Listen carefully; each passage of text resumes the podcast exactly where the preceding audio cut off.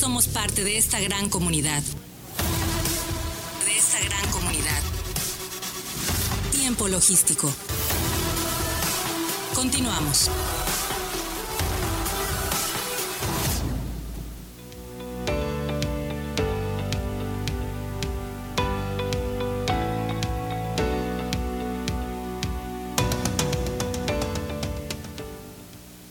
Pues estamos de regreso en tiempo logístico, agradecido con todos ustedes que nos están siguiendo en este momento.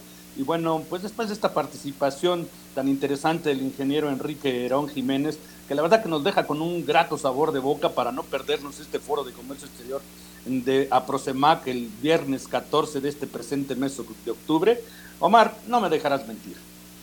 Sí, Paco, por supuesto que ha sido muy interesante y el trabajo que se ha desempeñado por todos los miembros de la Prosemac, sobre todo todos los socios y el comité ejecutivo, por supuesto, y los grandes ponentes en, el, chat que tenemos permanente. No es un tema, no es un foro que, que se construye de manera improvisada, es un foro que tiene un tiempo de planeación importante, como debe de ser, para ser un entregable profesional como el que requieren todos aquellos que son parte del comercio exterior? Pues bueno, Aproximat de verdad que se viste eh, pues con un traje eh, de ejecutivo en el sentido de que eh, pues van a tener pues ponentes muy interesantes. De hecho que van a desfilar por tiempo logístico. El, el, próximo jueves estará por acá también Gina Aguirre, que nos va a dar también un pequeño adelanto de todo el tema de lo que se va a desarrollar en el evento de Aproxemac. Eh, la semana entrante estará conectado también Ricardo Méndez y Pedro Tejo y por supuesto el presidente de APROCEMAC también eh, para eh, promover todo lo que es el evento. Sobre todo más que promover, identificar y hacer notar los puntos y el valor importante que tiene para los participantes y para la gente que acude a escuchar a los expertos porque vaya, traen mucho contenido mi querido Omar.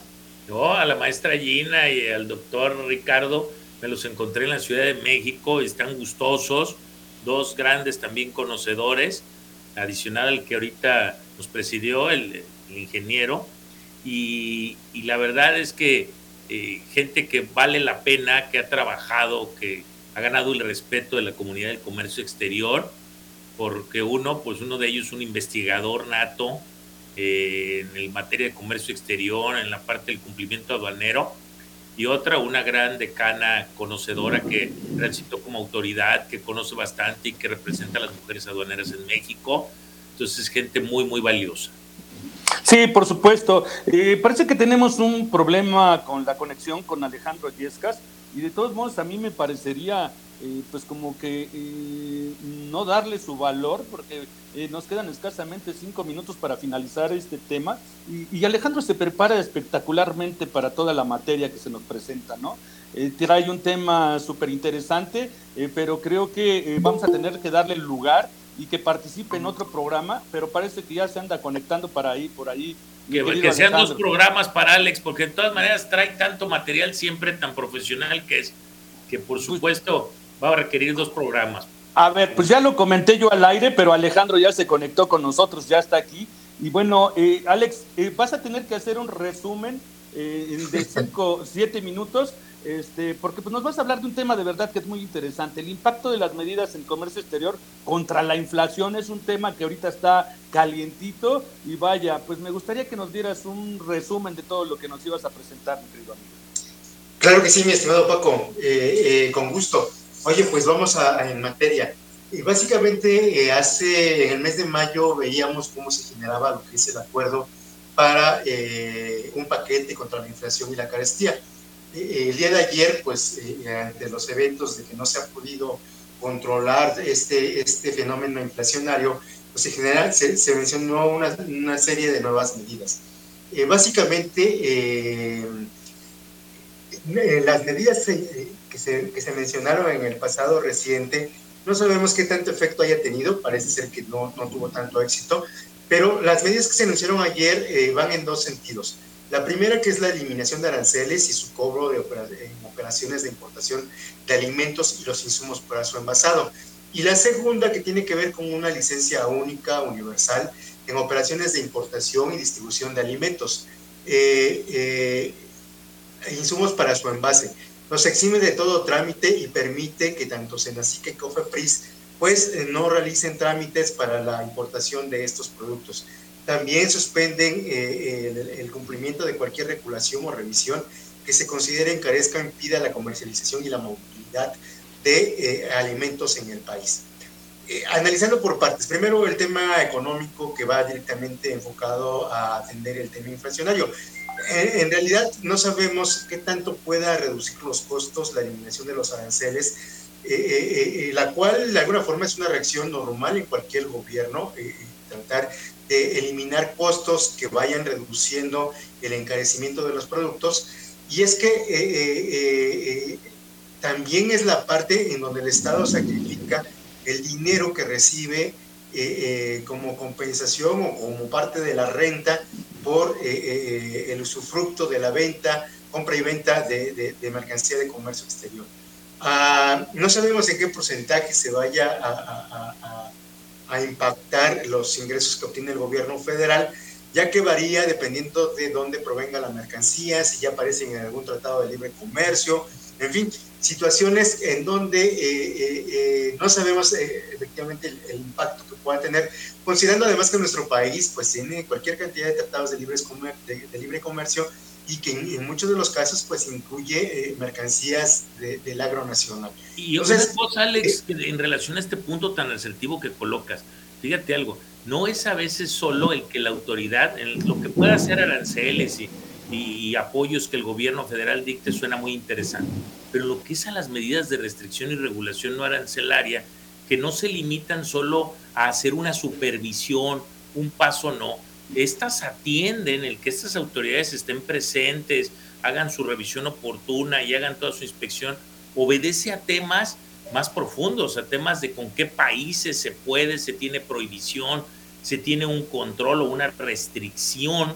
La autoridad sanitaria que evalúa y que pondera esto es precisamente esas autoridades de la protección del medio ambiente en lo FI también, así como todo lo agroalimentario, ¿no? De hecho, de hecho, eh, bueno, eh, antes de pasar al tema de lo sanitario, eh, déjame decirte que hay un tema que todavía no sé si se vaya a tocar, porque también está el tema de los cupos. No sé, que generalmente son medidas que, protegen al, al agro nacional, ¿no? No sé si se vayan a incluir, eh, cómo vaya a ser el tema de los cupos, porque a lo mejor estamos hablando de que eh, eh, van a eliminar el IGI, pero pues a lo mejor es un producto que ya está con un... Está exento. ¿No? Entonces, ahí no sabemos exactamente. Ahora, en el tema sanitario, como bien me señalas, estamos inmersos en una globalización en la cual nuestros productos del agro mexicano han estado siempre en el ojo del huracán, ¿no? Siempre han tenido una u otra situación por la cual se impide su exportación hacia Estados Unidos, hacia Europa, y que finalmente el hecho de dejar de revisar eh, al momento de entrar al país, pues puede implicar que nos cierren la puerta también del otro lado, ¿no? Ante una eh, suposición de que dejamos de tener productos inocuamente sanitarios. Entonces, es todo un tema porque esto, eh, eh, eh, más allá de que pues, es una medida que busca controlar un efecto inflacionario, podría ser un tema que genere un problema en el tema de, de, la venta y distribución de nuestros productos hacia, hacia el extranjero. ¿no? Creo, que, creo que aquí yo podría señalar dos experiencias que tuve mientras, fue, mientras fui funcionario de aduanas en donde se puso en riesgo la salud pública, o en su caso eh, fue un tema de plagas, ¿no? Un caso en donde pudiéramos pensar que no es un producto más allá, más, eh, como lo es la pasta de dientes, que por un exceso en algún tipo de fluoruros y algún tipo de hidróxidos, eh, podría ser, haber sido un tema de salud pública y que tuvo que restringirse su introducción al país. El otro tema fue un tema del agro, en donde llegó un producto al puerto de Veracruz que venía contaminado con una plaga. En caso de que ese producto hubiera ingresado al país sin una inspección y sin una revisión, pues menudo problema en que se metían los productores del agro mexicano. Entonces, como tú bien señalas, eh, eh, es un tema con muchas aristas, la mayoría con algunas cuestiones que nos hacen levantar la ceja, porque podrían estar provocando un problema que no se tiene en este momento eh, eh, y que no necesariamente podemos saber que va a resolver un tema inflacionario. ¿no? Entonces, creo, creo que habrá que poner ahí mucho énfasis. El licenciado Juan Cortina, que es el presidente de, la Comisión Nacional Agropecuaria. Tengo entendido que hoy tenía una reunión con, con, las autoridades de la Secretaría de Hacienda y Crédito Público. Eh, ojalá haya podido mencionar estos temas porque finalmente el agro mexicano es el que pudiera estar padeciendo eh, eh, todavía más porque recordemos que parte del efecto inflacionario está también con el tema de fertilizantes, con el tema logístico para entregar sus productos hacia el extranjero y que obviamente... Los pues, tratamientos que deben de ser supervisados en el punto de introducción de las mercancías al territorio nacional. Exacto, entonces hoy por hoy, creo que, creo que no, un tema que, seguramente los profesionales como tú tendrán mucho más puntos en donde eh, eh, eh, una falta de supervisión, una falta de permisos, una falta de inspección pues podría generar un problema que, actualmente no tenemos, ¿no? Hoy por hoy, hoy por hoy, Alex, no te puedes llevar mercancías reguladas en materia sanitaria de un lugar, de un recinto fiscal, a un, un recinto fiscalizado, a un recinto fiscalizado estratégico, por los impedimentos en las normas que se están adecuando para llegar a ese punto, bajo todas las medidas de salvaguardia y control de equiparables en control aduanero.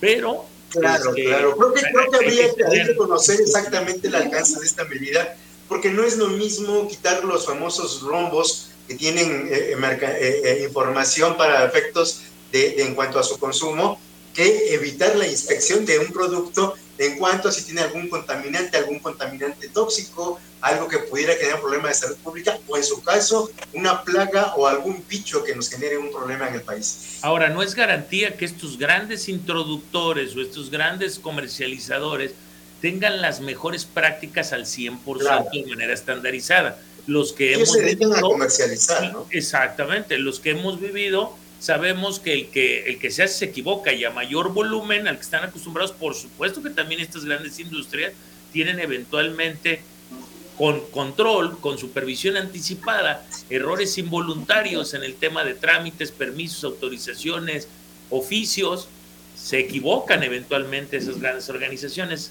También, ahora sin, con, con la venia abierta, y luego también yo pondría a la mesa un dato más, Alex, que es el tema de eh, equidad y proporcionalidad, porque también ahí se estarían violentando derechos de que son irreducibles, constitucionales, respecto de otros contribuyentes que puedan dedicarse a la introducción de mismas mercancías en no tener esa igualdad para poder ejercer la introducción. Es muy importante que es una desventaja y podría ser causal incluso de un amparo directo. Así es, así ah. es. Eh, eh, no, no, no podría ser es, es Bueno, para aquellos que lo quisieran promover, ¿verdad? Sí, claro. Eh, eh, pero, pero finalmente toques un punto muy importante, ¿no? Porque tal parece que este beneficio, incluso hasta el nombre del título que le dan como, como universal, pues no lo es tanto, porque solamente lo están eh, otorgando para los que van a firmar el acuerdo. Y, y, otros pudieran decir con un volumen de operaciones importante o a lo mejor no tanto en, base a que se determinó quiénes tendrían que ser los firmantes de estos acuerdos, ¿no? Porque estamos hablando que incluso el Consejo Nacional Agropecuario no fue tomado en cuenta, que el Consejo Coordinador Empresarial tampoco. Entonces, eh, ¿cuál, ¿cuál fue el parámetro o la pauta para poder establecer quiénes sí tenían acceso a firmar y ser eh, eh, objeto de esta autorización plenipotenciaria, ¿no? Eh, eh, dejándola casi al nivel de una autoridad de Estado en donde no tendrían ningún eh, contratiempo para su despacho. Se los dije, mis queridos amigos, se los dije. hacer doble programa, Paco. No nos iba a alcanzar el tiempo. Alejandro siempre se prepara con una calidad impresionante. Te pido una disculpa enorme, querido amigo. No te salgas. Te agradecemos muchísimo esta colaboración. Y bueno, tenemos de todos modos otra en la lista de la que vas a participar. Entonces ya no hay que buscar tema, tienes dos pendientes y vaya, esperando, esperando que pronto se dé, porque la lista es grande de todos los que participan ahorita en tiempo logístico y hay que ir haciendo un calendario por mes para las participaciones. Muchísimas gracias, mi querido amigo, de verdad, como siempre, te felicito. Gran tema, Alex, muy profesional. Un abrazo, mi estimado Omar, un abrazo, mi estimado Paco, cuídense mucho. Que Dios los bendiga. Gracias. No te salgas, no te salgas. Pues muy bien, Omar, pues de verdad un placer que hayas estado aquí con nosotros en tiempo logístico, como siempre, conduciendo este programa de manera excelente y de verdad muy grata siempre tu colaboración por esa expertise, por ese conocimiento que en cada participación tienes elementos para poder contribuir a que crezca el contenido de este programa. Muchísimas gracias. Gracias, Paco. Y bueno, agradecidos con todos, no se olviden, el viernes 14 es el evento de Aproximar, hay que comprar sus boletos y bueno, eh, el siguiente jueves vamos a seguir platicando un poco de todo ese tema. Nos despedimos de todos ustedes, muchísimas gracias por estarnos siguiendo alrededor de esta hora en materia de comercio exterior. Se despide de Tiempo Logístico en nombre de Omar Arechiga, su amigo Paco Tobar. Hasta la próxima. En tiempo logístico agradecemos a nuestros patrocinadores y colaboradores, así como a todos los que depositan su confianza en nosotros y a ustedes por estar siempre atentos a la información y acontecimientos de comercio exterior en este programa. Todos somos parte de esta gran comunidad. Todos somos la voz del comercio exterior. Tiempo logístico. Tiempo logístico.